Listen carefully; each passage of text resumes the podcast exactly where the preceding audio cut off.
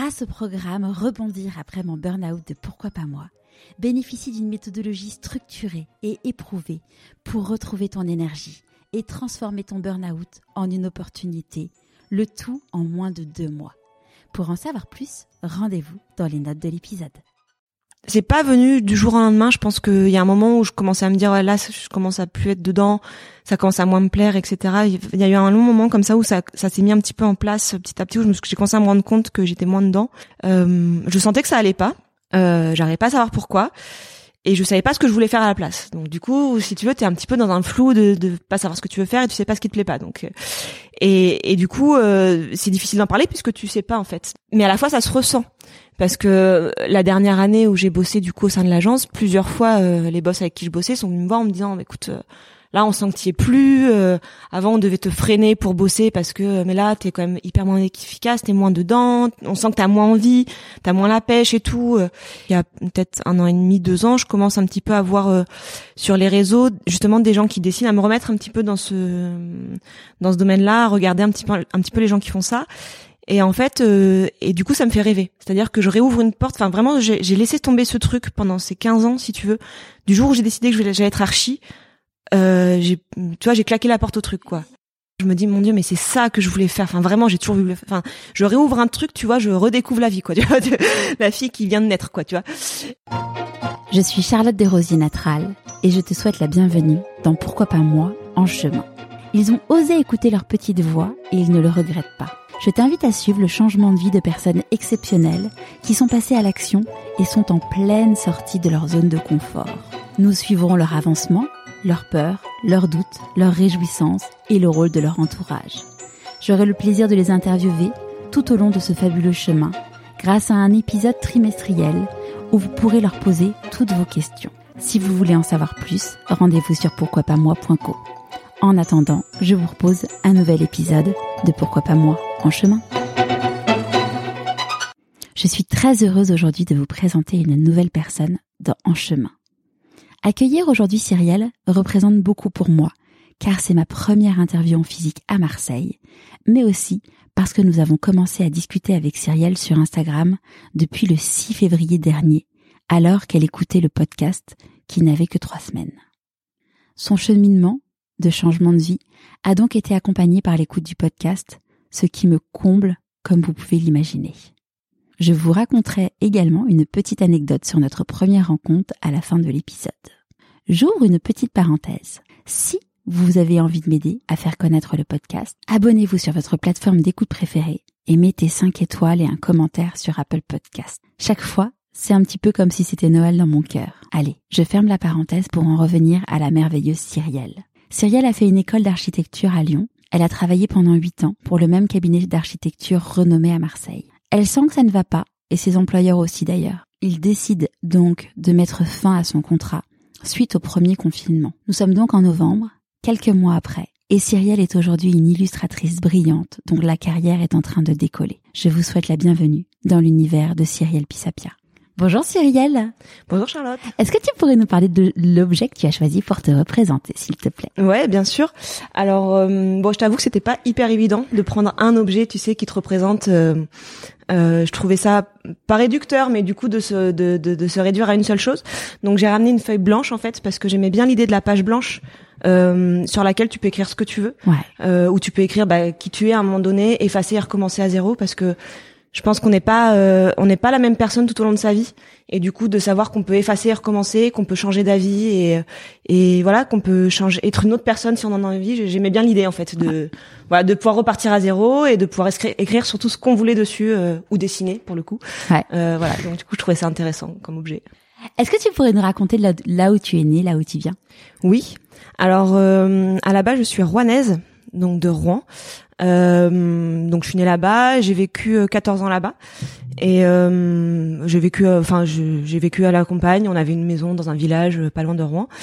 Euh, et en fait, quand j'étais ado, mes parents ont décidé de changer de région. Okay. donc on est venu vivre à Marseille à ce moment-là et et voilà. Après j'ai passé un certain nombre de temps parce que je suis venue vivre à Marseille un peu à reculons. C'est enfin, tu sais, quand t'es ado. Ouais, quand t'es ado, t'as pas forcément envie de quitter les copains. Voilà, t'as tes copains, t'as ta vie et tout. Donc euh, j'étais pas super emballée à l'idée. Euh, Donc du coup, je suis restée quelques années et après je suis partie deux ans euh, pendant mes études. Et en fait j'ai eu besoin de revenir à Marseille euh, enfin d'avoir envie de revenir pour enfin ouais pour vraiment y être pour, des pour les, les vraies bonnes raisons exactement. Ouais. Ouais, et, et, pourquoi tes parents ils ont choisi Marseille? Je pense que c'était pour le climat. C'est bizarre. C'est ça le climat et le mode de vie tu vois un peu... vous aviez aucune attache familiale euh... non zéro d'accord. et, et du coup t'étais quoi comme petite de petite fille euh, plus jeune? Hum, alors j'étais assez euh, assez timide, toujours aujourd'hui d'ailleurs, hein, j'y mmh. travaille, hein. euh, assez timide et j'étais assez euh, quelqu'un, euh, comment dire, assez scolaire, tu sais, qui aimait faire plaisir aux autres, qui aimait bien être toujours un peu la meilleure, euh, un peu de ce côté sérieuse, tu vois. Enfin, en tout cas, c'est comme ça que je me vois, mais ça change pas. assez sérieuse, pas forcément. Non, enfin, en tout cas, j'étais quelqu'un de scolaire, c'est-à-dire que je voulais que les choses soient, j'avais, j'aimais pas l'échec, j'aimais bien que les choses soient toujours euh, réussies. Euh, et faire plaisir aux autres. Enfin, je voulais vraiment, euh, voilà, je pense que le, regard des autres m'apportait beaucoup. Ouais. Et aujourd'hui, c'est toujours le cas? Oui, je pense. mais bon, pareil, j'y travaille, donc ça va mieux, mais ouais. un petit peu. Et, et à cette époque-là, quand tu disais, ah, quand je serai grande, qu'est-ce que je serai Ouais, je voulais être dessinatrice. Ouais. Enfin, dessinateuse plus exactement, mais bon, je pas. Pourquoi dessinateuse? Non, parce que je me souviens d'avoir dit ça à ma mère quand j'étais vraiment toute toute toute petite quoi. Alors je sais pas du tout quel âge j'avais, ça remonte aux, souvenirs les plus lointains que j'ai. Donc du coup, euh... mais oui, pendant longtemps, jusqu'à mes 18 ans quasiment, j'ai voulu faire ça. Ouais. Et tes parents, eux, ils faisaient quoi comme métier? Alors ma mère est toujours dans la fonction publique. Euh, et mon père qui aujourd'hui est retraité et euh, travaillait chez EDF et après qui est passé en ERDF mais voilà il a eu différents postes euh, là-bas. Loin de l'univers de dessinateuse ouais c'est ça. Et loin de l'univers de l'entreprise aussi euh, enfin de l'entrepreneuriat. de l'entrepreneuriat oui et, et, du coup au moment où tu t'es dit bon bah enfin t'étais dit un peu forcé il faut choisir ce que tu allais faire comme comme filière d'études comment ça s'est passé? Alors c'est en fait j'y pensais là dernièrement c'est c'est assez flou parce que j'arrive pas à, déterminer pourquoi d'un coup j'ai changé de parce qu'en fait j'ai fait des études euh, justement en art appliqué. Euh, à la base j'ai pas fait un bac euh, général j'ai fait un justement un bac qui était orienté en art appliqué sur lequel on rentrait sur concours. Donc j'étais vraiment orientée là dedans et et en fait je me souviens avoir à un moment donné euh, changé d'avis entre guillemets en me disant euh, bon, je vais choisir un métier un peu plus sérieux entre guillemets, euh, essayer de garder un métier créatif euh, mais un peu plus un peu plus sérieux. Du fait, je pense de d'entendre toutes les voix qui me disaient que c'était pas un métier sérieux. C'était quoi les du coup les voix que t'entendais qui disaient que c'était pas un métier sérieux? Beaucoup les profs, je me souviens. Euh, bah justement, comme j'étais une bonne élève, si tu veux, on me disait beaucoup, mais pourquoi tu veux faire, pourquoi tu veux aller dans, dans, les arts appliqués, dans le dessin? Tu, tu as, as, beaucoup de capacités pour aller en S. Tu sais, c'était le saint graal, tu sais, aller en S euh, t'as des capacités pour faire des études sérieuses, pour faire voilà. Et en fait, j'ai beaucoup de profs qui m'ont dit ça. Euh, en parallèle aussi, je, me souviens qu'on était allé visiter des écoles d'art. On était allé visiter euh, Émile Cole à Lyon. Euh, voilà, on en avait visité plusieurs. Et, euh, et j'ai ce souvenir de de, de, de, personnes qui nous donnaient leur euh, expérience qui me disait, qui nous disait que c'était un métier quand même qui était très difficile, qu'il fallait trouver son public, que c'était difficile d'en vivre, etc. Et je pense qu'en fait tous ces sons de cloche répétés, tu vois, au fur et à mesure du temps, ça, ça, s'est pas fait en une fois. Euh. Voilà. Et en fait, je pense qu'au fur et à mesure, c'est quelque chose un petit peu qui te rentre dans l'esprit. Et tu t'as, bah, du coup, tu te dis à toi-même que c'est pas un métier sérieux. Mm. Et du coup, euh, il y a un moment donné où je me suis dit bon, maintenant, il faut que je choisisse mes études. Euh, Est-ce que je continue là-dedans parce que j'étais vraiment euh, embrayée dans ce pour faire ce métier à la base. Euh, parce que j'ai voilà j'ai toujours dessiné enfin jusqu'à mes 18 ans parce que du jour où j'ai changé de d'orientation j'ai carrément fermé cette porte là mais jusqu'à mes 18 ans j'ai beaucoup dessiné j'ai pris des cours de dessin j'ai fait euh, j'ai fait des formations etc donc euh, quel type de formation? bah du coup celle-ci en fait euh, qui était équivalent au bac d'accord. ce que je disais tout à l'heure euh, où tu rentrais sur concours en fait euh, c'est on avait des donc c'était au lycée. On avait la moitié qui était des matières générales et une autre moitié qui était des matières euh, relatives aux arts appliqués. Donc on dessinait euh, toute la journée. On avait des cours de de DAO donc on apprenait à servir de Photoshop ce genre de logiciel. Des cours d'histoire de l'art euh, des cours de photo aussi, c'était génial. On avait des cours, euh, on apprenait à servir dans l'argentique, on avait des labos pour développer les photos, donc on a appris à développer les photos. Voilà, donc on avait vraiment une grosse partie euh, qui était orientée là-dedans. Pourtant, c'était un équivalent au bac, donc c'était pas un bac S ou L ou ce genre de, de filière. mais c'était très orienté là-dedans en fait. Et on avait des cours même un peu plus professionnels, je me souviens, qui étaient orientés soit dans la communication, dans la pub, et il y avait une autre, une autre section qui était plus dans le design d'espace justement. Ok. Et donc du coup, tu t'es dit bon, je veux pas être dessinateuse. euh, je sais pas si je me suis dit je veux pas faire ça. Euh, en tout cas, je me suis dit il faut peut-être que je trouve un métier euh, euh, plus sérieux où je puisse gagner ma vie et qui me plaise euh, malgré tout. Ouais. Mais bon, c'était malgré tout, donc ouais. je pense. Que, et ça a été quoi du coup ce métier? Bah architecte du coup. Ouais. Donc j'ai hum, donc je suis allée donc j'ai postulé à l'école d'archi puisqu'à l'époque on postulait sur dossier, il n'y avait pas de concours. Je crois qu'aujourd'hui il y a un concours. Euh, et très sincèrement, je m'étais dit, bah de toute façon, ça se trouve ils me prendront pas parce que j'ai pas un bac euh, général, donc. Je... Et en fait, euh, nickel, euh, aucun problème. Donc du coup, j'ai voilà, je suis rentrée dans à l'école d'archi à Marseille. Du et coup. ouais, du coup, t'es revenue à Marseille. Non, du coup, j'étais toujours à Marseille ouais. à cette époque-là. Ok. Et c'était pendant mes études d'architecte où je suis repartie, ce que je te disais tout à l'heure, où ouais. je suis repartie un petit peu de Marseille. Donc okay. je suis partie par le biais d'Erasmus, ouais. et après faire un peu de mes études à Paris, et après je suis revenue en fait. Ok. Et, et là, quand t'as dit à ton entourage que te, tu voulais faire archi, euh, comment ils ont réagi? Écoute, euh, justement, j'arrive pas. Enfin, euh, je me souviens, bon, mes parents, euh, c'était bah oui, pas de souci. Euh, mais j'ai j'ai pas un souvenir précis, tu vois, euh, de me dire oui, ils ont été hyper emballés ou ou ils m'ont dit est-ce que t'es sûr? Non, ouais. je, je me souviens juste d'avoir pris cette décision, que c'était ok. Et, ouais, t'étais prise, donc ça J'ai pas ce souvenir. J'ai pas, j'arrive pas à me souvenir de la réaction. Bah, je, je sais pas. Je me dis qu'il faudrait peut-être que je parle de ce moment-là avec eux parce que c'est bizarre que ce soit un peu flou, tu vois, ce ouais. passage où j'ai vraiment basculé. Euh je sais pas trop. Le, le podcast, euh, surtout en chemin, il y a, y a, beaucoup de mes, mes invités qui m'ont dit que le, leurs parents avaient du coup écouté euh, les, les, épisodes et, et, et, qui avaient découvert du coup des parties d'eux et ça permettait de, d'ouvrir de, des discussions, des discussions ou, ou, certaines qui devaient être ouvertes mais qu'ils osaient pas encore l'ouvrir.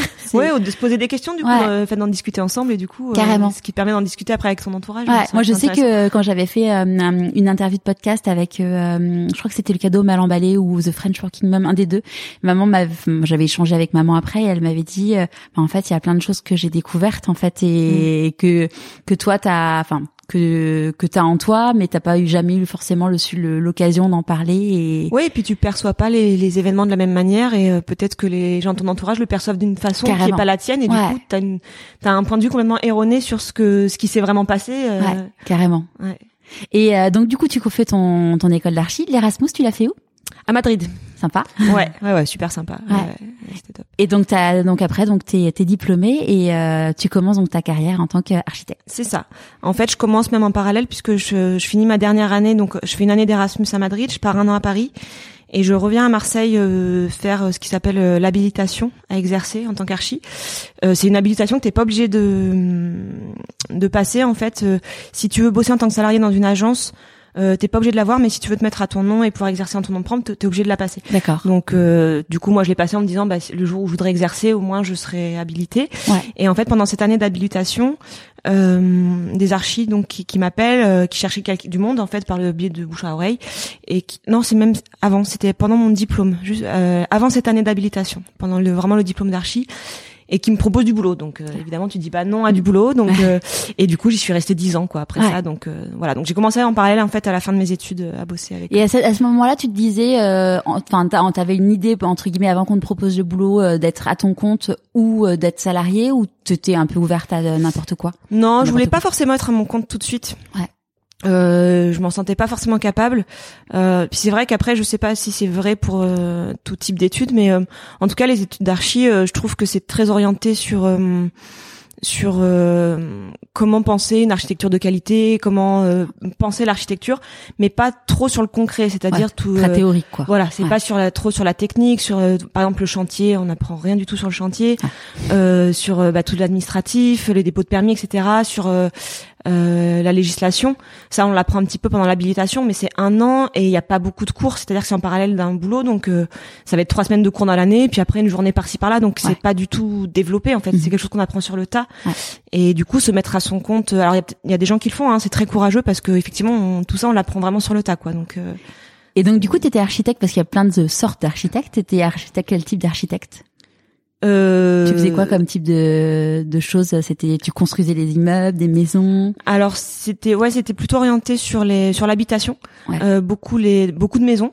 Euh, là sur la fin on bossait aussi sur des immeubles, mais euh, ça ça reste sur de l'habitation. On faisait très enfin on, on, je dis on faisait parce que j'y suis plus, mais ils, ils sont ils bossent toujours là-dessus. Euh, mais en tout cas, on, faisait pas de concours ou de choses comme ça pour bosser sur des bâtiments publics. D'accord. Mm. Et, et donc comment ça s'est passé ces dix années? Eh ben plutôt bien, même très bien parce que hum, euh, bah parce que déjà j'y suis restée dix ans donc c'est que ouais. c'est que bon tu restes pas dix ans à un endroit je pense si ça se passe pas très bien et encore euh, que euh, j'ai interviewé une personne qui est restée 11 ans euh, l'épisode n'est pas encore diffusé elle est restée 11 ans dans une chez Hermès ouais. et elle a fait 7 ans de sur les 11 ans elle a fait 7 ans de crise d'angoisse ah oui mais ah bon oui. crise d'angoisse en mode vraiment violente quoi et elle en avait jamais parlé donc, comme quoi ouais. oui ça peut être difficile aussi de s'extraire de quelque chose dans lequel tu es au quotidien et de, de prendre le voilà d'avoir le courage d'en partir euh, ouais. Non, non, pour le coup, euh, pour le coup, c'était bien. Euh, bah déjà une super équipe. Enfin, vraiment euh, des gens avec qui on s'entend super bien. Et toujours aujourd'hui, on se voit toujours. On s'est quitté en bon terme. Enfin, vraiment. Enfin, c'est presque devenu des amis. Donc non, vraiment aucun souci. bien aussi sur les projets parce que c'était des projets super sympas sur lesquels ils me laissaient bosser. Enfin, il me laissait quand même beaucoup de liberté, où il y avait des vraies discussions, etc. Euh, sauf que je pense qu'en fait, au fur et à mesure des années, ça s'est un petit peu étiolé sans que je m'en rende compte. Tu sais, ouais. quand les choses se font un petit peu au fur et à mesure, mm. tu te rends pas forcément compte de ce qui va pas. Euh, alors pas par rapport à eux, mais plus par rapport au boulot en général. C'est-à-dire que je pense que plus le temps a passé, plus j'ai pris forcément de responsabilité, puisqu'il ouais. est normal, puisque tu mmh. prends de l'expérience. Et en fait, euh, plus j'ai fait des, moins j'ai fait de choses qui me plaisaient, parce que tu fais plus d'administratif, tu fais plus de choses techniques, etc. Ouais. Et en fait, tout ce qui me plaisait à la base dans l'architecture, au fur et à mesure, je le faisais de moins en moins, si tu veux. Mais sans... c'était quoi ce qui te plaisait? Et ben justement, c'était penser les espaces, c'était bah, dessiner un petit peu. La... En fait, c'était la première partie euh, d'un projet, c'est-à-dire euh, imaginer, par exemple, on va part... sur une maison, admettons, mm. euh, c'était imaginer euh, l'implantation, imaginer ce que ça allait mettre dedans, la dessiner, la monter en 3D, euh, enfin ouais. vraiment tout le côté créatif en fait. Mm. Mais après, une fois que tu as fait ça, c'est peut-être 10% du projet parce qu'après tu vas déposer le permis, tu vas faire, tu vas aller euh, chercher les entreprises, faire les contrats avec les entreprises. Euh, t'as tout, toute la, tout l'administratif, tout l'administratif qui prend une part énorme. T'as le chantier, etc. Donc en fait, toute cette partie de création, elle est, elle est hyper minime ouais. par rapport. Ouais, c'est la face cachée de l'iceberg, quoi. Voilà, ouais. exactement. Et en fait, ce, j'ai l'impression un petit peu avec le recul que ce côté euh, créatif. Euh, on te laisse beaucoup le faire euh, au départ parce mmh. que c'est ce que tu sais faire quand tu sors de l'école et que t'apprends un petit peu le reste en parallèle mais du coup ça tu sais très bien le faire t'as un côté neuf t'as un côté un petit frais un petit peu frais parce que tu sors de l'école donc on te laisse beaucoup de liberté là-dessus et au fur et à mesure du temps bah tu lâches un petit peu ça pour faire d'autres choses en fait ouais. mais ces autres choses là en fait enfin moi concrètement c'est pas ce qui me plaît et du coup je pense qu'au fur et à mesure du temps euh, sans que je m'en rende compte euh, c'est ce qui est un peu terni euh, euh, ce que j'aimais faire et ce que je faisais quoi ouais. du coup. Et il y a un jour où, tu, où vraiment tu te dis ah bah non là c'est c'est bon quoi je suis au bout du truc euh... c'était quoi ce jour là du coup? Alors enfin il y a un jour.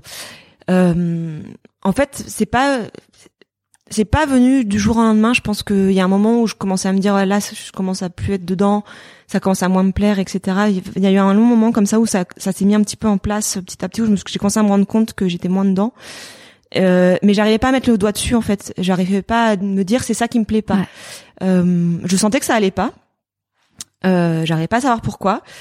Et je savais pas ce que je voulais faire à la place. Donc du coup, si tu veux, t'es un petit peu dans un flou de, de pas savoir ce que tu veux faire et tu sais pas ce qui te plaît pas. Donc euh, et, et du coup, euh, c'est difficile d'en parler puisque tu sais pas en fait. Donc euh, c'est hyper difficile. Mais à la fois, ça se ressent parce que la dernière année où j'ai bossé du coup au sein de l'agence, plusieurs fois les boss avec qui je bossais sont venus me voir en me disant écoute Là, on sent que tu es plus. Euh, avant, on devait te freiner pour bosser parce que, mais là, t'es quand même hyper moins efficace, t'es moins dedans. On sent que t'as moins envie, t'as moins la pêche et tout. euh.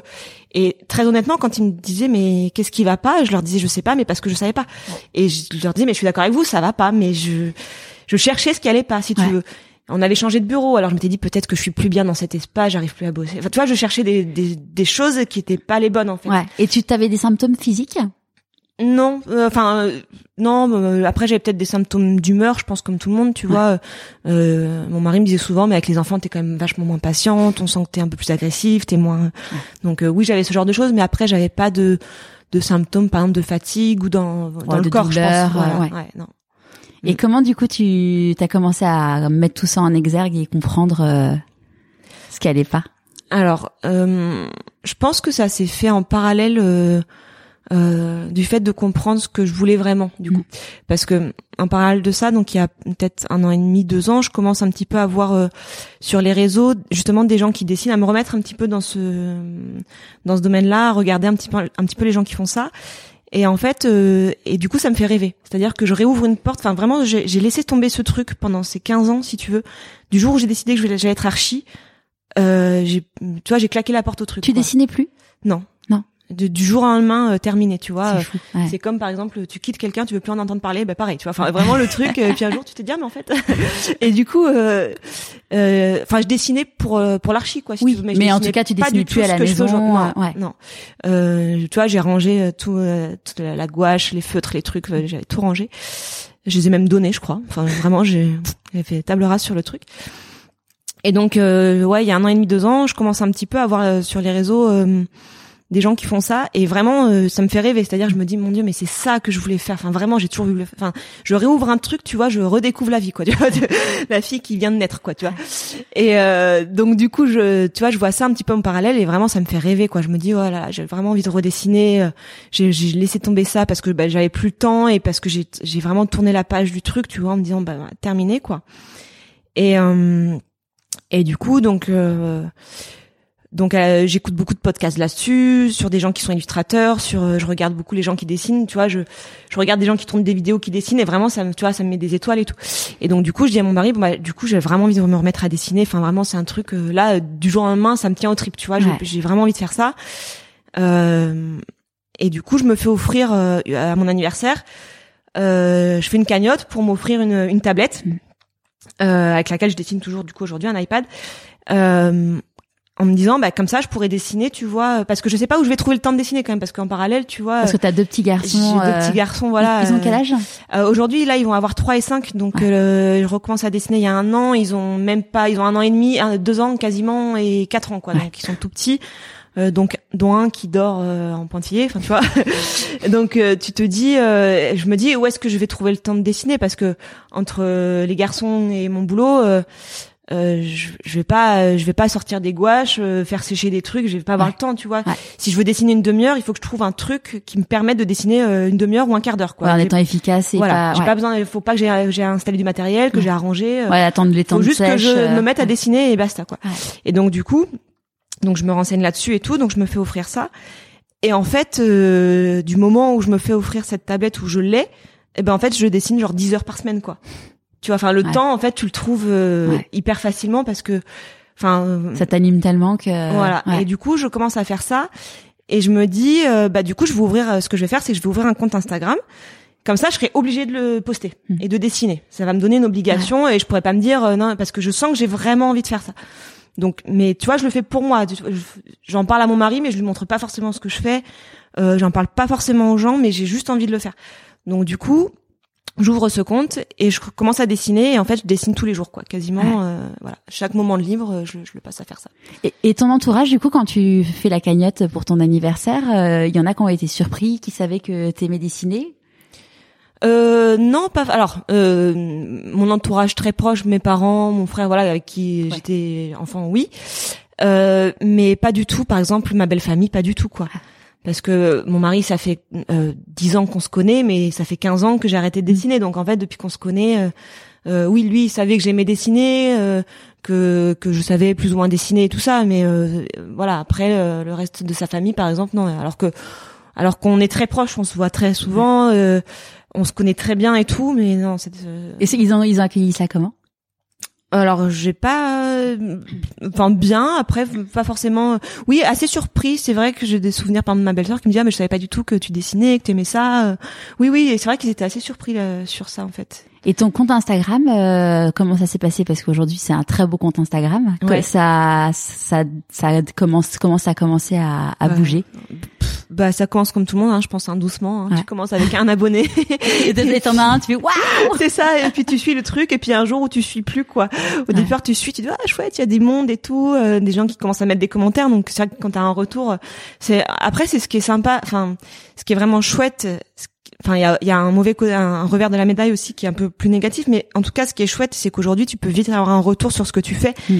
et savoir si ce que tu fais ça plaît si c'est bien et du coup réajuster le tir très vite en Ouais. fait donc t'es pas euh, même si tu dessines tout seul dans ton coin t'es pas vraiment tout seul dans ton coin parce que t'as un retour Mm. malgré tout donc euh, c'est vrai que ça c'est hyper intéressant et tu peux très vite réajuster euh, voir ce qui vraiment ce qui plaît aux gens ou pas euh, Ouais.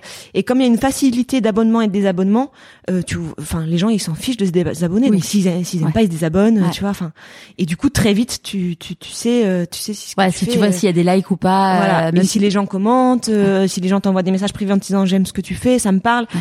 et et très vite t'arrives à à jauger un petit peu euh, et après euh, voilà le le, le truc c'est de faire un mix un mix entre ce que les gens aiment mais entre surtout ce que toi tu aimes faire c'est-à-dire te dire si tu vois qu'il y a un truc que tu as adoré faire et que derrière tu as un bon retour bah c'est que du plus Mm. quoi tu sais que tu peux continuer là-dedans et euh, Mais s'il y a un mauvais retour et que c'est vraiment ce que t'as dans les tripes, tu continues. ouais alors ça c'est pas évident parce que t'es toujours confronté au re- regard des autres donc euh, c'est vrai que ça c'est hyper difficile ouais. Ça t'arrive? Euh, oui, euh, bah, bah, à la base, euh, comme je poste sur tout ce que j'aime faire, enfin j'aime dessiner. Il y a des fois, oui, ça m'arrive parce que je me dis oh là, j'ai pas forcément euh, envie de dessiner à ce moment-là, mais ça serait bien que je poste un truc. J'ai essayé de trouver un truc qui me plaît, qui est pas trop long, mais que j'ai juste envie de faire. Et tu sens qu'il y a une petite retombée, mais à la fois, euh, c'est pas grave en fait. Parce que du coup, t'as fait quelque chose qui te plaisait et tu sais que juste ça te redonne un élan. Donc euh, et tu sais qu'après, alors au départ, c'est un peu déstabilisant parce que tu te dis bon bah en fait euh, tout de suite, tu sais, tu te prends le revers, euh, tu regardes plus du tout tout ce qui a été positif et tu te dis oh mon dieu, j'ai fait un truc, c'était merdique, ça y est, c'est terminé, c'est fini. tu sais. et en fait, euh, et en fait non, après avec le temps, tu te rends compte que oui, ces petites, ces petites, euh, ces petites retombées. Euh, non seulement elles sont pas graves, mais en plus euh, elles sont hyper bénéfiques parce que c'est ce qui te permet un petit peu de te reposer et de et de et te- de te rebooster euh, Ouais. toi en fait. Et et puis après tu sais que, ça- que tu repars, que tu as des nouvelles idées et que les idées, la création et ce que, et ce que tu fais, c'est c'est c'est vachement par cycle. Ouais. C'est jamais constant et en fait quand tu quand tu commences à le faire depuis quelque temps, tu te rends compte qu'en fait euh, bah ça fait juste partie du cycle du truc et que c'est ce qui te permet de repartir après en fait donc euh, Ouais, pour faire un truc encore mieux. euh, Ouais, et Ouais. puis de repartir sur quelque chose qui te plaît vraiment, parce qu'après, euh, ce qui est difficile, c'est de te, de, de te perdre en, en, en faisant que des choses qui te plaisent, de retomber dans quelque Mm. chose qui te plaît pas pour plaire aux autres, ce qui est la base du truc quand même. Et et voilà, et ce, ce dans quoi j'ai pas du tout envie de retomber, quoi. Enfin. C'est pas le but. Ouais, non. euh, Et donc, euh, t'as commencé donc à dessiner 10 heures par semaine. Comme quoi, on dit toujours hein, que quand on, on, on veut Mm. trouver le temps, on, on arrive Ouais. à on arrive Ouais. à le trouver. Mm. Euh, au boulot, donc ça commençait à tu commençais un peu à, t'user, on va dire. Qu'est-ce qui s'est passé pour que tu puisses euh, tu te dire en fait euh, j'arrête? Alors, en fait, ce qui s'est passé, c'est que c'est pas moi qui ai pris la décision d'arrêter. C'est-à-dire que moi, je voulais arrêter, je voulais prendre cette décision. J'en ai d'ailleurs beaucoup discuté avec mon mari, qui me disait, bah, on va peut-être attendre un peu. En plus, c'est tombé pile pendant le Covid, donc Ouais. euh, pas la meilleure période, tu vois, pour arrêter un job. Sachant qu'en plus ton mari est, est indépendant. Il est indépendant, lui en plus, ouais, voilà. Donc euh, c'est moi qui avais un petit peu le, le boulot stable Ouais. du foyer, donc euh, c'est vrai que du coup on se dit bon, c'est peut-être pas le moment. euh, avec les garçons, en plus, t'as un petit peu ce stress de te dire quand même il faut un petit peu assurer quoi. Tu peux pas. euh, Donc euh, je commence à lui dire que ça va pas, que je veux arrêter, euh, mais pas tout de suite. Enfin, tu vois, je je suis pas sur la prise de décision, tu vois. Et à la fois. Euh, euh, j'ai aussi un relationnel avec les gens avec qui je bosse où j'ai pas envie euh, de leur faire une crasse parce que c'est c'est des gens que j'apprécie vraiment. Bon déjà c'est pas dans mon tempérament Mm.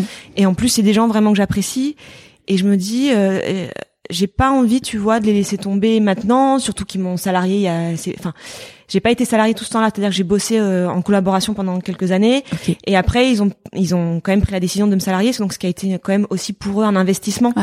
euh, c'est quand même une toute petite entreprise, donc euh, ils ont aussi misé sur moi en sachant que ça faisait des années qu'on bossait ensemble. Euh, ils m'ont proposé justement de me salarier pour m'offrir une, sta- une stabilité euh, et, et ce qui est, enfin, pour eux un sacrifice quand même financier parce que salarier quelqu'un c'est quand même aussi euh, pas super évident. Donc euh, et j'ai aussi ce truc là où je me dis d'un côté c'est pas le moment pour nous c'est compliqué que je parte et d'un autre côté, j'ai pas envie de les lâcher tout de suite, quoi. Tu vois, j'ai envie quand même qu'on puisse en discuter avant. J'ai pas envie, tu vois, que ce soit que ça leur retombe dessus, ou quoi que ce soit. Donc il y a ce double truc qui fait, Ouais. je vais pas partir, qui me fait dire, je vais pas partir tout de suite.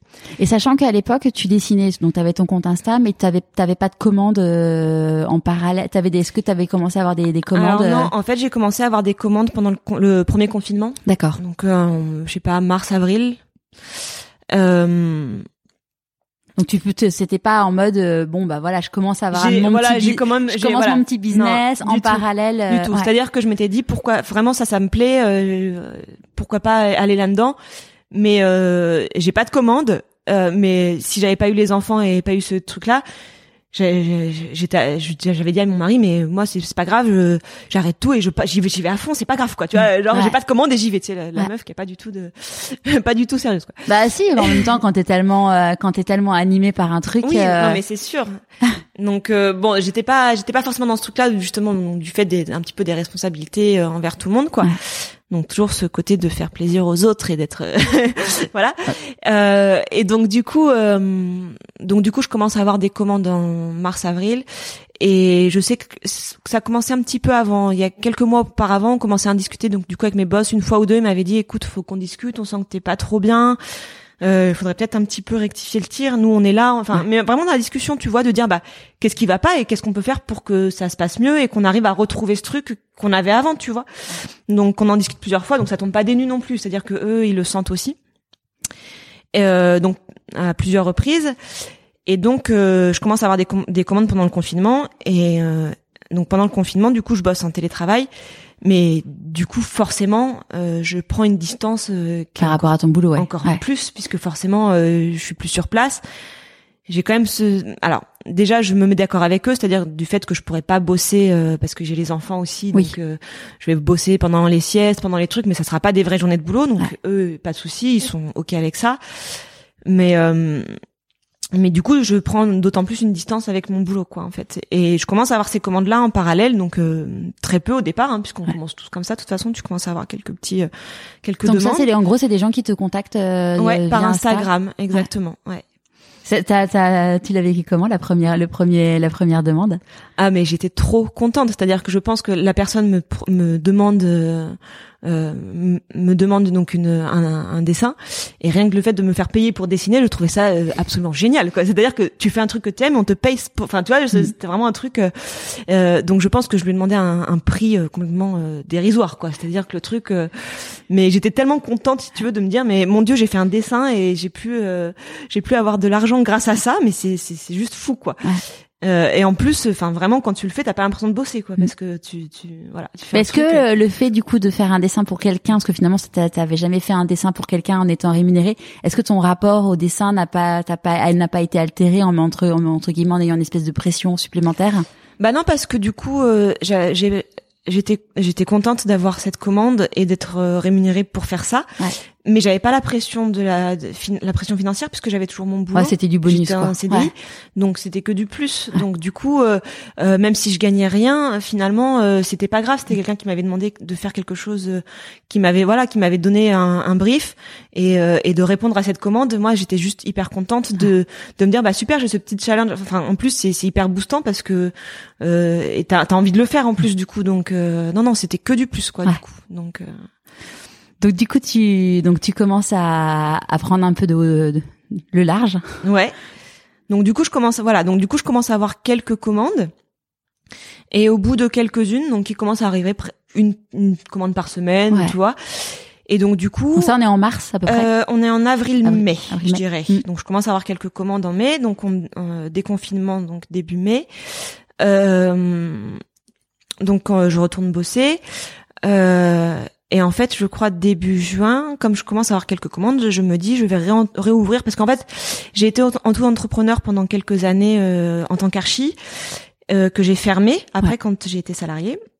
Et donc je me dis je vais réouvrir euh, mon numéro tiré, je vais réouvrir une entreprise pour pouvoir déclarer ce que je fais même si je fais quelques commandes, du coup, je vais commencer peut-être à faire un petit enfin en tout cas à déclarer ce que je fais à côté parce que du coup si j'ai voilà, c'est quand même intéressant de de pouvoir faire ça. Et en fait, je réouvre mon entreprise et une semaine après, réunion avec mes boss qui me disent écoute, on voudrait te parler, mais euh, tu vois vraiment euh, dans la même tempora- tem- temporalité, qui me disent euh, écoute là, euh, on sent bien que tu es plus, euh, euh, on voudrait, euh, on voudrait arrêter quoi. Et tu vois juste au moment où je réouvre mon entreprise quoi. Donc vraiment, euh, ça se fait euh, quasi en même temps. Et en fait, euh, ce qui est fou, c'est que ils viennent me voir. euh, Enfin, je sens vraiment euh, grosse pression de leur côté aussi de m'annoncer ça. Ouais. Oui forcément. ouais. Alors que moi, j'avais la pression de leur annoncer. Enfin, je je savais pas comment leur dire aussi que je, je, voulais partir à un moment donné, quoi. Mm. Même si je voulais attendre un petit peu du fait de la de la conjoncture qui était pas la bonne. Euh, et en fait, super soulagée, tu vois. Et euh, et quand ils voient que moi aussi soulagée, euh, on se dit bah en fait c'est génial parce que c'est c'est pas euh, c'est juste une porte qui se tourne en fait. Ouais. Tu vois que ce soit de leur côté ou du mien et soulager chacun de se dire bah en fait on arrête mais tous on a envie d'arrêter et on a envie d'arrêter en bon terme mm. quoi. Tu ah, vois c'est voilà c'est dix ans euh, tu vois je te faisais la, le parallèle tout à l'heure avec euh, avec avec un, un, amoureux ou ce genre de choses. Ben là c'est un peu ça tu vois c'est tu divorces de quelqu'un mais en fait les deux personnes ont envie de se quitter mais ne savent pas comment se le dire tu vois.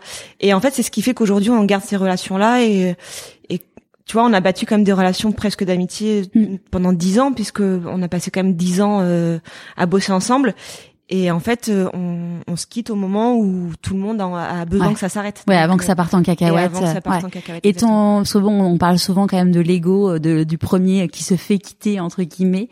Toi, t'avais, c'était euh, plus la joie de se dire enfin ça s'arrête que. Ouais, alors pas joie, mais plutôt soulagement. Ouais. Parce que c'est toujours un peu triste d'avoir, de, quand c'est la fin de quelque chose. Mm.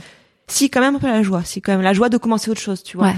Mais plutôt ouais le soulagement de dire. Euh, de dire bon ok ça fait un moment que j'y pensais et euh, et peut-être que si eux n'avaient pas arrêté je serais resté encore un certain temps qui fait que ça se serait vraiment dégradé ouais. et c'était pas la bonne solution non plus tu vois enfin je pense que si j'étais resté encore euh, c'est un manque de courage quelque part venant de ma part parce que je tu vois euh, il aurait fallu à un moment donné que je que, que j'y aille et que je dise bon bah maintenant terminé. Mais c'est vrai que j'avais un petit peu cette pression par rapport aux enfants du fait que c'était moi qui aussi ramené le salaire dans le foyer etc et donc du coup, euh, donc du coup, ouais, soulagement.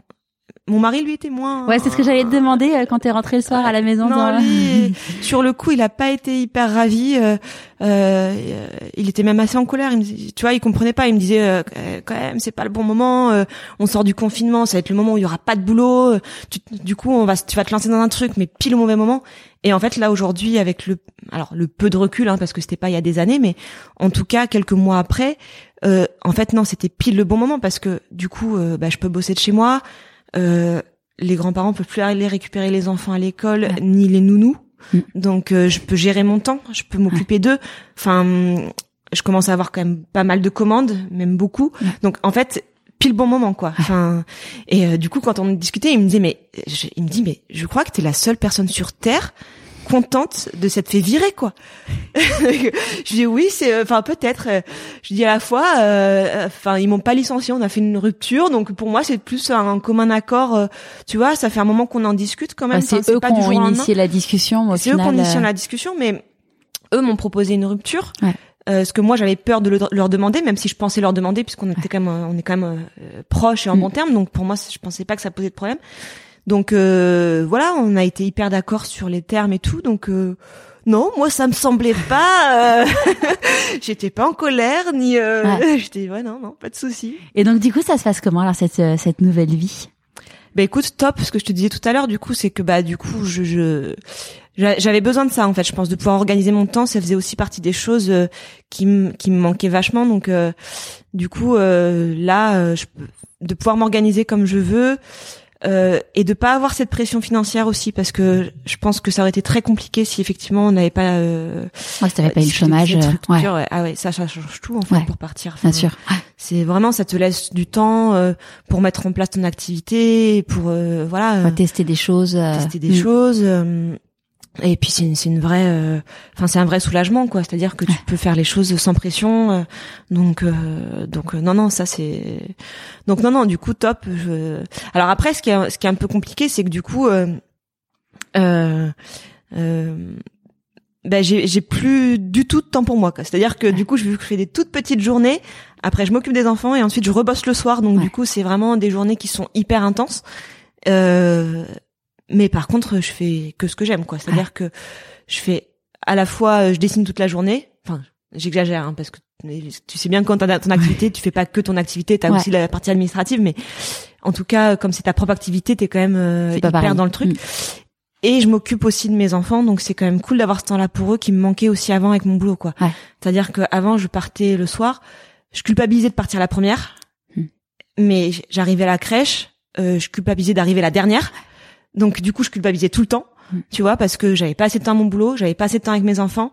J'arrivais à la maison, euh, j'ai mangé l'histoire au lit, quoi. Enfin, donc des trucs hyper speed, je profitais pas du tout d'eux. Et du coup, il y a, y a aussi ça, tu vois, qui me pesait vachement, où je me disais, bah, il y a des moments où j'aimerais me dire, euh, voilà, je voudrais partir plus tôt, et pourquoi pas rebosser à un autre moment le soir et pouvoir profiter d'eux et être moins dans le stress, euh, parce que c'est quand même hyper fatigant quand tu bosses, euh, euh, t'as une grosse journée de boulot, et puis que t'arrives, tu gères les enfants, tu gères la bouffe, tu gères et du coup, enfin, euh, t'es t'es rincé quoi. T'es rincé. Ouais. Ça. Et euh, et là aujourd'hui, du coup, euh, l'administratif et tout, ça te prend beaucoup de temps? Ouais, ça me prend du temps, mais de moins en moins forcément parce que bah au départ, tu bah, tu tu tu le temps de te roder. Euh, puis après, tu mets, tu mets en place des process qui font que tu vas un peu plus vite, quoi. Tout est prêt, t'as plus qu'à remplir, après à remplir des choses. Euh, tu te renseignes un petit peu sur ce qui existe aussi pour te faciliter la vie, donc, euh, donc ça prend du temps, mais j'essaye d'optimiser. Après, c'est vrai que Aujourd'hui, on a quand même la chance d'avoir beaucoup bah, de podcasts comme le tien, euh, ou de, de comptes Instagram, de blogs, euh, de personnes qui expliquent comment justement euh, rentabiliser ton temps. Ouais. Et ça, tu trouves beaucoup d'infos euh, aujourd'hui sur Internet qui font. C'était quoi pour toi les, les informations clés euh, qui t'ont aidé à, à gagner du temps? Euh, Alors déjà, il y a des alors il y a des comptes Insta par exemple, je, je, je, pense à un en particulier qui s'appelle euh, I Don't Think I Feel. Euh, qui euh, qui explique un petit peu la vie de freelance et qui euh, voilà qui t'explique comment faire des devis, comment organiser, faire des procès justement, etc. Euh, après il y a il y a il y a des personnes aussi qui ont des chaînes YouTube, des choses comme ça et et en fait te donne plein de petits tips de comment faire des choses. Et en fait, mis bout à bout, toutes ces petites choses, quand tu quand tu les mets en place, et eh ben très vite, tu arrives à, à faire quelque chose qui, qui tient la route, quoi. En fait. Et c'est quoi les du coup les types de commandes que tu as aujourd'hui? Alors, euh, j'ai commencé beaucoup avec des commandes de particuliers, et là aujourd'hui, je commence à avoir pas mal de commandes d'entreprise. Les particuliers, c'était quoi? C'était c'était euh, faire part de naissance euh? Alors les faire part, j'en ai fait assez peu parce que c'est des commandes qui prennent beaucoup de temps, donc qui forcément sont euh, euh, où tu mets un prix qui est assez haut parce que enfin vraiment c'est quelque chose qui est très chronophage. Et donc du coup c'est sûr que c'est un prix qui est difficile à sortir pour quelqu'un. Donc euh, j'en fais un petit peu mais pas beaucoup. Après c'est plus des des portraits des mises en situation des personnes qui me demandent leur personnage euh, un peu stylisé voilà dans des situations marrantes ou sur des portraits des choses comme ça. Après ouais des entreprises ça va être pour soit euh, pour les réseaux, par exemple, euh, du contenu pour les réseaux, des choses comme ça, ou pour illustrer, par exemple, là j'en ai fait un, c'était un guide pédagogique pour les parents, donc pour illustrer un petit peu euh, différentes choses. voilà, et après j'ai des, des projets, des demandes de choses, mais qui sont un peu plus secrètes pour l'instant, parce que je ne sais pas trop où ça va aller, ce qui va se faire, donc voilà. Il y a des projets en particulier, il y a des projets qui te plaisent plus et qui t'animent plus que d'autres? Euh, oui, forcément, il y a des projets où quand tu commences, euh, tu te dis ah mais ça, ça c'est génial, c'est mm. exactement ce que je veux faire.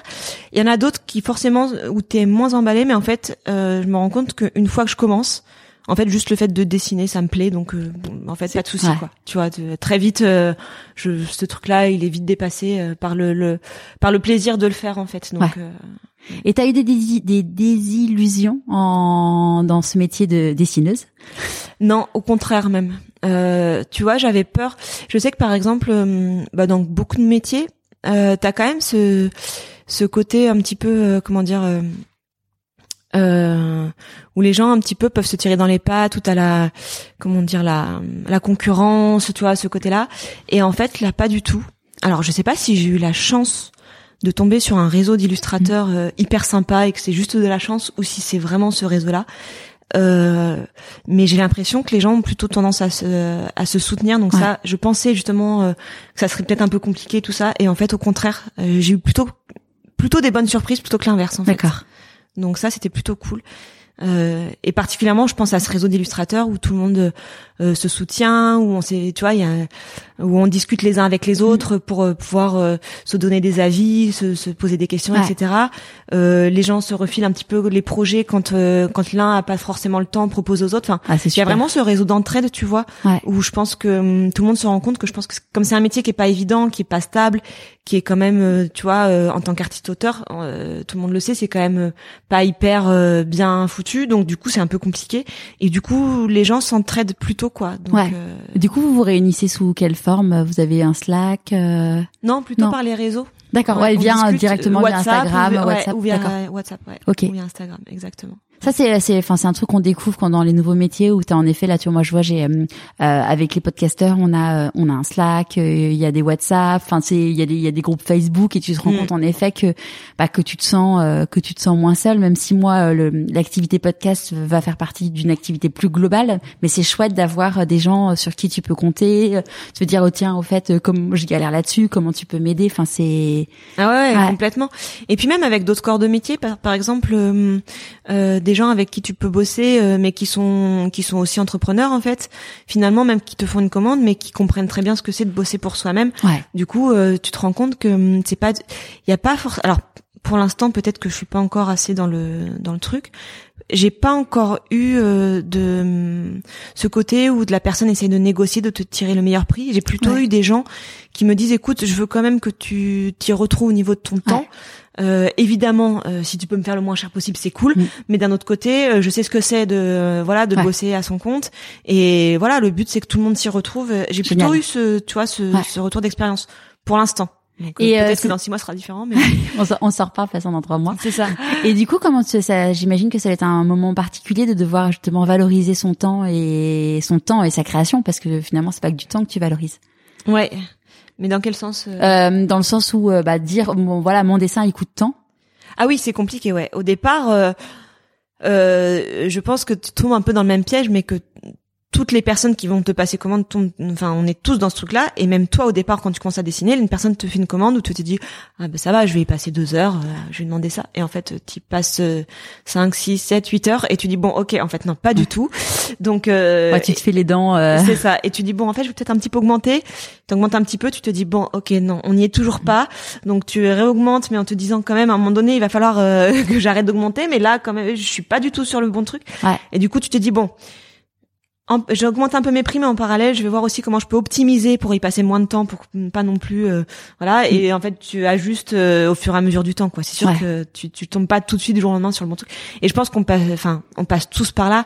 Et sur tous les les blogs justement de freelance ou des trucs comme ça, tout le monde, de- enfin, c'est vraiment une question qui revient tout le temps, quoi. Te dire, mais mon Dieu, j'ai mon premier devis à faire. euh, Bah ouais, c'est ça, Qu'est-ce ouais. que je mets dessus, quoi Ouais. Et tout le monde passe par là, de toute Ouais. façon. Et il faut, il faut y passer par là parce que c'est ce qui- ce qui permet après de réajuster, de toute façon. Ouais, c'est clair. Donc au début, tu fais des conneries, euh, tu tu tu oublies des mots euh, dans ton contrat et tu te dis merde, c'est pas ça.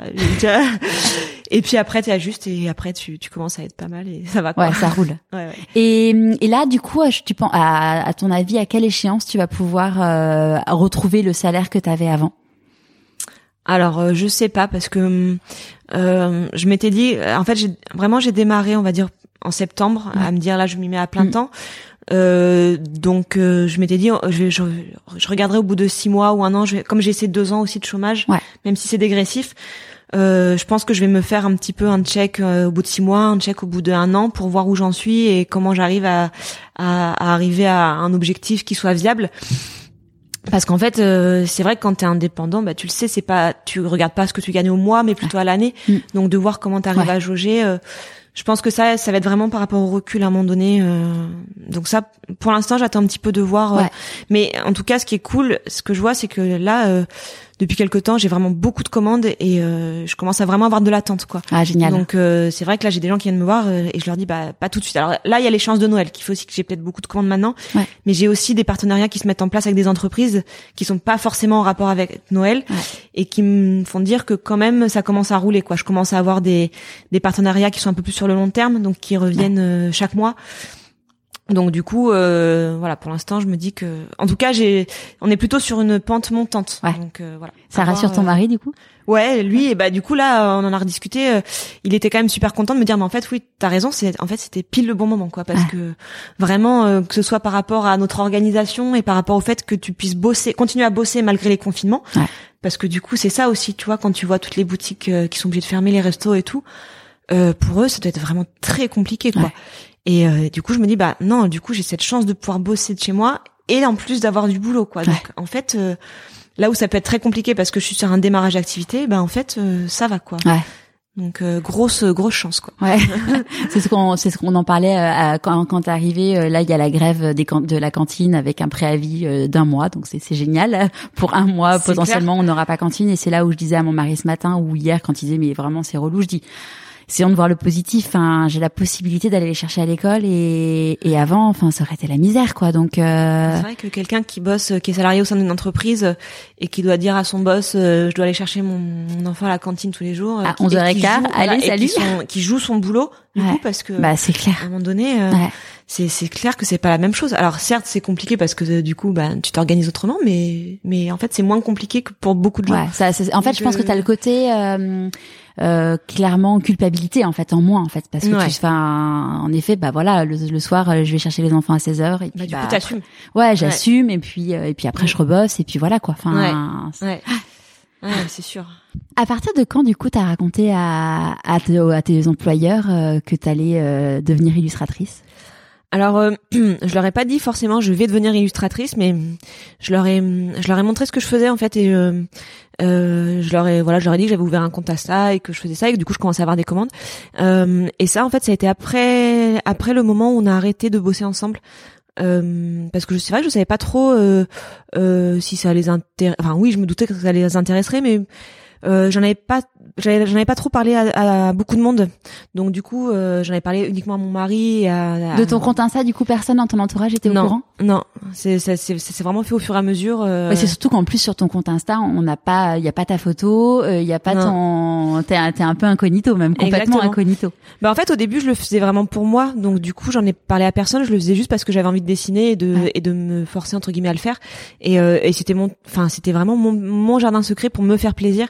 Et du coup même mon mari qui savait que je dessinais, et que j'avais ce compte Insta, je lui montrais pas forcément et il allait pas forcément voir. Donc euh, D'accord. Donc du coup, j'en ai parlé à personne et euh, et les archis avec qui je bossais, forcément, je leur, je leur en avais pas forcément parlé. Et du coup, je leur en ai parlé une fois que euh, vraiment j'étais lancée là-dedans et que je me suis dit, bah effectivement, ça peut être quelque chose d'intéressant. Et du coup, quand je leur en ai parlé et que je leur ai montré, ils ont été hyper emballés en fait. Ils m'ont dit ah mais c'est top et tout. euh. Donc du coup, c'est pareil, bonne surprise quoi. C'est vrai que Ouais. je savais pas trop euh, si ça leur plairait. Si enfin, finalement, on a bossé dix ans ensemble et d'un coup, je leur montre quelque chose qui est pas du tout ce que euh, tout ce dont on a fait ensemble pendant dix ans. Donc euh, Bon, on est on est loin des maisons d'archi. Euh, On est parce que c'est un, un univers de BD, t'es des tes illustrations. Ouais, ouais, ouais, complètement. Ouais, ouais, ouais. Mais bon, finalement, ils ont été hyper emballés. Et même à chaque fois qu'on on se voit régulièrement, ils m'en parlent, savoir comment ça se passe. Ils ont envie de voir. Ils se sont, ils se sont abonnés et tout ça. Enfin, non, non, aucun souci. Ah super. Qu'est-ce que tu penses euh, que la petite Cyrielle de 6 ans dirait si elle te voyait aujourd'hui? Oh là, c'est compliqué. Franchement, euh, je sais pas. Je sais pas. Peut-être qu'elle me dirait, mais t'as attendu 15 ans sérieusement pour faire ça? Je, je sais pas. Euh, C'est, une bonne question. Je pense qu'elle serait quand même contente euh, de voir que finalement, bah si, c'est, c'est quand même euh, que, que, que. Alors, je sais pas si je vais y arriver parce que c'est le départ, le début, mais en tout cas, mais de se dire que j'arrive à être dessinateuse. mais ouais, je sais pas trop. Je pense que ouais, elle serait contente et que et mais quelque part qu'elle se disait mais pourquoi t'as attendu tout ce temps quand même? Tu le savais que tu voulais faire ça Pourquoi? Ouais. Et tu lui répondrais quoi? Ah bah, je dirais que des fois dans la vie, euh, il faut prendre le temps, euh, la réflexion a besoin de temps et que et que c'est pas pour rien. euh, Peut-être que des fois les choses se, se, se passent comme ça parce que bon, euh, j'ai pas passé euh, 15 15 mauvaises années. Hein, C'était quand même des des belles années où j'ai aussi appris plein d'autres choses qui me servent aujourd'hui, où j'ai fait des choses qui me plaisaient et où j'ai rencontré des gens aussi euh, que j'aurais pas rencontrés si j'avais pas fait ça. Donc euh, donc il y a eu plein d'autres choses, euh, plein plein d'autres choses quoi. Ouais. Donc, euh, Aujourd'hui, il y a quoi qui te qui te resserre du coup de ton métier d'avant? Alors bon déjà euh, le fait de savoir se servir des- de, tout ce qui est logiciel créatif, etc. L'organisation, l'administratif aussi, parce que du coup euh, euh, savoir ce que c'est une entreprise, euh, c'est bête, hein, mais savoir ce que c'est la TVA, euh, savoir comment tu gères les choses, etc. Euh, et puis l'organisation, parce que après, quand tu bosses sur des projets comme ça qui sont sur le long terme, parce que quand t'es architecte, tu bosses sur des projets qui sont vraiment sur le long terme, t'as quand même une temporalité du projet que tu mets en place. Ouais. Donc ça, c'est intéressant. Et voilà, je pense à un, un, un mode d'organisation un petit peu général, une façon de penser aussi qui est un petit peu différente puisque tu, tu, tu apprends à penser différemment les choses. Donc, ouais. Euh, ouais. Qui dit choix dit renoncement. C'est quoi du coup à toi tes renoncements? Euh, Ah bah là, clairement, euh, renoncement à, à, à, un CDI. Mais c'est tout en fait. Euh, ouais, c'est tout. Et derrière, enfin, parce que chaque personne met des choses différentes derrière le CDI. Pour toi, c'est quoi du coup euh, dans le renoncement du CDI Bah, c'est une stabilité, c'est-à-dire se dire euh, de savoir que te, que, que financièrement, bah, à la fin du mois, euh, tu, tu auras tu tu auras pas à t'inquiéter de ça quoi. Après euh, quelque part euh, je, je, sais pas, je me pose la question parce que je me dis c'est peut-être un c'est peut-être un quelque chose qu'on a tous en tête mais qui est un peu erroné parce que finalement quand tu es en CDI pour une entreprise le jour où où ils veulent se séparer de toi euh, bah t'as plus rien. Alors que quand tu es à ton compte, tu as quand même plusieurs clients donc le jour où tu as un client qui te lâche, tu en as d'autres donc. Ouais. Ça reste euh, je sais pas la notion de stabilité finalement, on s'en fait peut-être toute une montagne alors qu'en fait tu vois, je me pose quand même beaucoup de questions à ce niveau-là, de me dire est-ce que c'est vraiment une stabilité d'être euh, salarié, je sais pas. Mmh. Après, oui, je renonce, euh, je renonce aussi à, à, à cette vie quotidienne que j'avais avec l'équipe avec qui je bossais, c'est parce que c'est vraiment des gens que que, que j'apprécie énormément et et ça, oui, c'est un renoncement de me dire bah je les vois plus chaque jour. C'est vrai que c'était c'était agréable d'aller bosser avec eux. Donc euh, après, je ça me fait rien de bosser seul. C'est pas le coup de bosser seul et de pas bosser avec d'autres personnes. C'est de, de plus bosser avec ces personnes-là que j'appréciais en fait, on va dire. D'accord. C'est quoi pour toi les plus grandes difficultés que tu as eu à traverser du coup pendant les 15 dernières années? Et comment tu les as gérées? Par rapport au, au boulot, tu parles ouais, euh... ou pas d'ailleurs. Euh, Les plus grandes difficultés, euh... c'est une bonne question.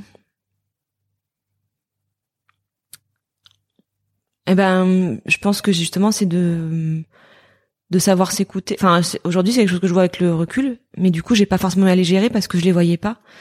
Mais c'est de, hum, ouais, de savoir euh, ce que tu, ce que je voulais vraiment et de savoir m'écouter, de de, de m'extraire vraiment de, de de ce que voulaient les autres et du regard des autres, tu vois. Ouais, je pense. Comment tu le travailles du coup ça? Ben ça maintenant je me pose concrètement la question euh, j'essaie de me poser concrètement la question de quand je fais quelque chose de me dire mais est-ce que ça ça me fait vraiment plaisir à moi ouais. d'abord? Ok quelle va être l'utilité mais de quelle manière? Et si ça me fait pas plaisir comment je fais pour que pour euh, le rendre euh, agréable? Ouais, ouais c'est chouette. Mm. de quoi t'es la plus fière aujourd'hui? Oh la plus fière? Euh, il y a tellement de choses qui sont sur le même plan. Je suis pas sûre qu'il y ait quelque chose de de, de plus fière. En fait, je pense que je suis la plus fière euh, d'avoir réussi à faire toutes ces choses en même temps. C'est-à-dire euh, d'avoir quand même un, un super euh, mari mmh. qui est quand même au top, euh, tu vois, d'avoir deux enfants, euh, vraiment, je pense comme toutes les mamans dont je suis folle. et d'avoir réussi à faire quelque chose qui me plaît vraiment au niveau de mon boulot, enfin de commencer ouais. à faire quelque chose qui me plaît vraiment. Et en fait, voilà, ma fierté, c'est d'avoir tout ça. En fait, c'est pas une de ces choses, c'est tout en même temps. Enfin, c'est d'avoir vraiment. C'est cet équilibre-là, ouais. ouais. ouais. C'est quoi les plus grandes peurs que tu as eues euh, du coup au moment de bah, de la fin de ce contrat de CDI et cette nouvelle activité? Bah, c'est que c'est que c'est que ça ne fonctionne pas. C'est-à-dire de me dire, euh, ok, j'ai trois commandes euh, qui se courent après, mais est-ce que je vais vraiment en avoir après, quoi? Est-ce que c'est, est-ce que ça va pas vite retomber? Est-ce que ça va vraiment euh, Est-ce que je serais pas obligée? Parce que quelque part, quand quand on a arrêté, et même, je pense que ça, je vais le garder en tête un moment, c'est de me dire, il faut que je garde en tête que si ça fonctionne pas, il faut que je prenne un, quand même un boulot à côté pour pouvoir assurer le truc. Et ça, il faut le garder en tête un long moment parce que il peut y avoir des vraies périodes de creux à un moment donné, euh, mais qui sont temporaires et qui et de se dire il faut pas lâcher. Et du coup, ma peur c'était de me dire ok, euh, je vais devoir re reprendre peut-être un boulot à un moment donné euh, et vraiment relâcher le truc complètement, ne pas réussir à, à faire ça vraiment ouais. quoi. Et reprendre un boulot, c'est ça serait quoi Reprendre un boulot en architecture? Non, je suis pas sûre. Je pense que ça serait reprendre peut-être un boulot alimentaire qui me permettrait de continuer à faire ça. Comme, Parce que je me verrais pas lâcher le truc euh, facilement pour le coup. Ouais. Donc euh, comme un boulot, t'as quoi en tête quand tu parles d'un boulot alimentaire? J'ai pas forcément d'idée. euh, c'est, je, je pense que le jour où je verrai, euh, tu vois, quand je ferai mes, mon petit point dans six mois ou un Mm. an, et que si je vois que vraiment c'est compliqué financièrement, euh, je taperai euh, boulot. tu vois, euh, je ferai une recherche de ce qu'il y a et on verra à ce moment-là. Tu vois. Ouais, c'est une porte ouverte que tu te laisses. Voilà, euh, c'est voilà, je l'ai dans un coin de ma tête de me dire, euh, tu prendras n'importe quel boulot qui pourra te permettre d'avoir de de juste de, de de payer les factures, euh, de pas te mettre dans la merde et euh, voilà, peu importe le, le boulot, je pense. euh, Ouais. Après, peut-être que ce jour, si ce jour arrive, ce que j'espère pas, euh, peut-être que je le je le verrai pas comme ça, mais pour l'instant, euh, ouais. ouais, c'est une, c'est- ce que j'ai ouais, dans ouais. le coin de ma tête. c'est le, c'est le plan B. Ouais, c'est ça. Si euh, quelqu'un te croise là, voit que tu as un super compte Instagram, que tu dessines hyper bien et, euh, et que aujourd'hui tu, tu es illustratrice, euh, il se dit mais tu mais t'es là euh, uniquement grâce à de la chance. Qu'est-ce que tu as envie de lui répondre? Mm. Alors, euh, je dirais euh, pas uniquement, je dirais en partie, oui. En fait, je pense que hum, je pense que la chance, euh, elle est accessible à tout le monde en fait. Je pense que tout le monde a de la chance et que hum, c'est est-ce que t'es prêt à la voir ou pas? Parce que en fait euh, pour moi la chance c'est quoi? C'est des opportunités en fait qui vont se présenter à toi et euh, c'est est-ce que t'es t'es prêt à les saisir ou pas finalement? Et si tu en loupes une eh ben il y en aura toujours une autre derrière. Enfin je pense que je sais pas on- je, je trouve qu'on entend quand même très souvent des, des personnes à qui tu peux parler qui vont dire ah euh, juste à ce moment-là il est tombé ça c'est marrant les opportunités euh, ou les choses de la vie tu te rends compte. Et en fait tu te rends compte que c'est quelque chose qui revient très souvent dans les Mhm. conversations. Et tu te dis mais en fait la chance euh, elle est là tout le temps. Et c'est juste est-ce que t'es prêt à la saisir? Est-ce que euh, est-ce que t'es est-ce que t'es ouvert à ça en fait? Ouais. donc oui t'as quand même une part de chance mais il faut faut c'est pour ça que je te dis c'est pas uniquement de la chance c'est est-ce que toi t'es prêt à la saisir je pense Ouais. Est-ce qu'il y a un conseil que tu aurais aimé recevoir et du coup que tu aimerais donner aujourd'hui? Alors j'aurais aimé recevoir à quel moment? Dans ton changement de vie par exemple ou ou au moment de choisir tes études ou dans cette nouvelle vie d'entrepreneuse? Alors euh, au moment de choisir mes études, je sais pas parce que du coup, euh, est-ce que j'étais prête dans- Après, euh, les conseils, il faut être prêt à les recevoir aussi, quoi. Ouais. Donc, euh, tu vois, parce qu'on peut te donner des très bons conseils, mais si c'est comme la chance, quoi. Si t'es pas ouvert à ça et si t'es pas prêt à les recevoir, euh, donc on va dire que le, le, le meilleur conseil, c'est essaye peut-être de, de chercher en toi euh, ce qui t'anime en fait. Mm. Parce qu'une fois que tu auras trouvé toi ce que tu as envie de faire et toi ce qui t'anime, là tu seras prêt peut-être à écouter des conseils, d'autres conseils peut-être. Ouais. C'est quoi tes prochains défis? J'ai une petite idée mais je te demande quand même. Ah bah mes prochains défis, euh, bah en fait c'est juste de continuer et de et de, de pouvoir vivre de cette activité euh, euh, comme j'en ai envie quoi en fait. C'est quoi tes rêves? Mes rêves, Hmm. bah c'est les mêmes que mes défis. Ouais. Non, bah je rêve. Ouais, je rêve d'avoir une maison au bord de l'océan, euh, mais ça, bon, ce sera De pas tout l'océan suite.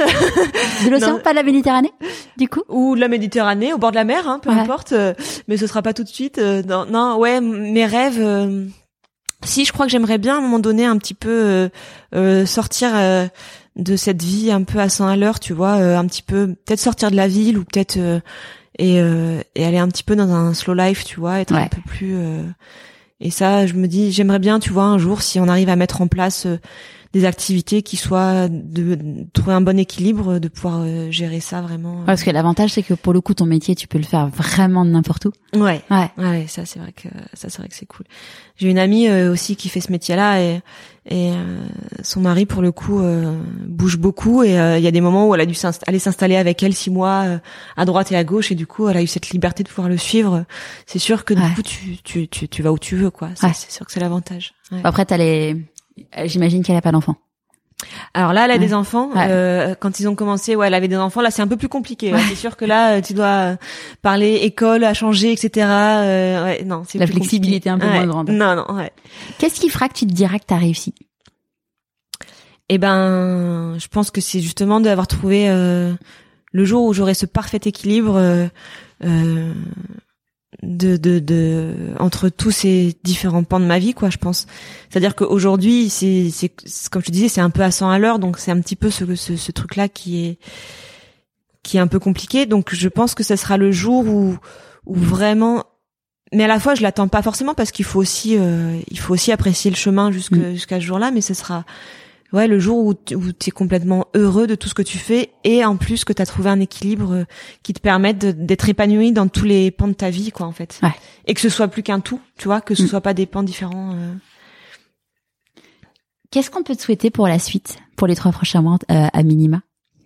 Et bah de de de, de continuer à, à avoir des des des, des partenariats euh, hyper sympas et des projets euh, des projets qui rentrent Ouais, c'est sûr. Avant qu'on se quitte, à qui as-tu envie de dire merci et pourquoi? Alors, à qui j'ai envie de dire merci? Eh ben, peut-être à, moi en premier, d'avoir réussi à, à, à m'écouter. Et puis à beaucoup de gens en fait. Euh, merci, franchement, merci à mon mari de me suivre quand même parce que franchement, il a, il a du moment où je lui ai dit que j'avais en- envie de faire ça, euh, même si ça a été compliqué le jour où j'ai arrêté mon job, malgré tout, euh, il m'a, il me soutient à fond. Il m'a toujours soutenu et il a toujours été dans le, dans l'état d'esprit de me dire mais si c'est ce que tu veux faire et que t'aimes faire, euh, vas-y. Euh, et vraiment de me dire mais si t'as besoin de bosser, euh, vas-y. Enfin les enfants, euh, y a pas de souci, on s'organise. Mhm. T'as besoin de bosser, tu me le dis, tu y vas. T'as envie de faire quelque chose qui te plaît, tu m'en parles, on y va. Tu vois, il a, il a quand même cette euh, entrain de dire non non, il faut, enfin vraiment de jamais me freiner. Et, euh, et puis à mes parents aussi vraiment parce que en fait euh, euh, eux ils m'ont quand même aussi beaucoup soutenu là-dedans quoi. C'est-à-dire que quand euh, avant d'aller faire cette école d'archi eux ils m'ont ils m'ont quand même poussé à faire ces concours. C'était pas évident je pense quand même pour eux euh, de se dire euh, mon dieu elle veut être dessinateuse c'est quoi ce métier? Et ils m'ont quand même ils m'ont soutenu Ouais. quoi. Je veux dire euh, le changement de décision il vient pas d'eux donc euh, c'est eux ils ont toujours été hyper soutenants donc euh, donc voilà Et aujourd'hui, euh, comment ils vivent euh, ce, ce changement de vie? Euh, alors, je me souviens quand euh, j'en ai parlé à ma mère. euh, sur le coup, j'ai vu son regard un petit peu en mode euh, mon Dieu, mais tu tu tu, tu n'as plus de boulot donc. Et puis en fait, très vite dans la discussion, donc dans les dix minutes qu'on suivit, elle, elle a vu que j'étais hyper contente et que j'avais beaucoup d'entrain. Et en fait, tout de suite, elle était hyper contente. Elle m'a dit ah mais génial, en fait, tu tu commences à faire quelque chose, euh, t'as toujours voulu faire ça, donc et très vite, ils ont été hyper contents en fait. Ouais. Et c'est vrai que j'avais un peu peur que ça les stresse un peu, tu vois, de me dire ça va les quand même euh, ils ont une fille qui est devenue enfin c'est un certain prestige aujourd'hui d'être architecte alors que c'est pas forcément le métier qu'on pense malgré tout c'est un prestige. Et euh, je m'étais dit bah, peut-être que ça va leur faire un peu peur parce que j'ai quand même euh, j'avais quand même un CDI, un super métier, des gens avec qui euh, et en fait non non, ils sont ils voient bien que que c'est une page qui se tourne de manière hyper saine et hyper sereine donc euh, Ouais. aucun souci. Il y a personne qui t'a qui a essayé de te dissuader de prendre la voile de l'illustration? Non. Non. Non, après j'en ai pas beaucoup parlé au départ parce que justement j'avais pas envie qu'on m'en dissuade. Ouais. Donc euh, bah, c'est là où tu vois quand tu parles de volonté aussi euh, quelque part ton inconscient il te fait faire des choses, tu vois, euh, il te fait avoir certains comportements que tu qui est pas forcément fait exprès parce que je me suis pas dit je ne vais pas en parler, Mhm. mais je pense qu'inconsciemment j'avais pas envie d'en parler parce que j'avais juste pas envie euh, qu'on me dise euh, Oh, mon dieu, tu vas faire ça ou euh, donc euh, non non, j'ai juste fait mon truc en me disant ouais, c'est cool euh, et voilà quoi. Super. Mm. On se retrouve du coup dans trois mois. Si vous Ouais. avez des questions à poser à Cyrielle, euh, vous pouvez euh, les envoyer sur euh, sur Instagram et puis ou sinon sur le blog pourquoipasmoi.co et je lui poserai avec grand plaisir dans trois mois. Génial. Merci Cyrielle. Merci à toi Charlotte. J'espère que ce nouveau rendez-vous dans le chemin vous a plu. Pour découvrir les magnifiques illustrations pleines d'humour de Cyrielle, je vous mets les liens sur Instagram ou sur le site pourquoipasmoi.co. Comme promis, je vous raconte l'anecdote de notre première rencontre avec Cyrielle. En échangeant ensemble sur Instagram, nous nous sommes rendus compte que nous habitions dans le même quartier. Nous nous étions d'ailleurs promis un café. Un jour, je vais acheter une glace chez M. Pop. Les plus gourmands d'entre vous connaîtront. Et nous nous installons avec les enfants devant la porte voisine. Une charmante dame veut rentrer chez elle, nous la laissons donc passer. J'hallucine de sa gentillesse car clairement ça doit être un peu relou d'avoir des personnes qui squattent devant ta porte. Bref, elle rentre avec ses enfants dans son hall d'immeuble. Nous sommes donc en septembre, je suis avec un joli masque sur mon visage. Quelques secondes après, elle réouvre la porte et me dit « Vous ne vous appelleriez pas Charlotte ?»« Euh, si. »« Charlotte Desrosiers ?»« Euh, oui. »« Je suis Cyrielle !» Truc de dingue, je suis restée sous le choc. Le haut du visage, plus ma voix, qu'elle avait reconnue grâce au podcast, Cyrielle m'avait reconnue. J'avoue que c'était un petit moment de fierté, mais plus que ça, un beau hasard de la vie, car cela m'a permis de faire une nouvelle très très belle rencontre. Allez, je vous dis à jeudi prochain. Nous retrouverons une autre personne qui a changé de vie. Je vous ai d'ailleurs parlé d'elle dans cet épisode, car après plus de 10 ans chez Hermès, elle est devenue coach, naturopathe, auteur et conférencière. Tout comme Cyrielle, Instagram l'a beaucoup aidé dans son développement. Je vous dis à jeudi prochain pour un nouvel épisode de Pourquoi pas moi?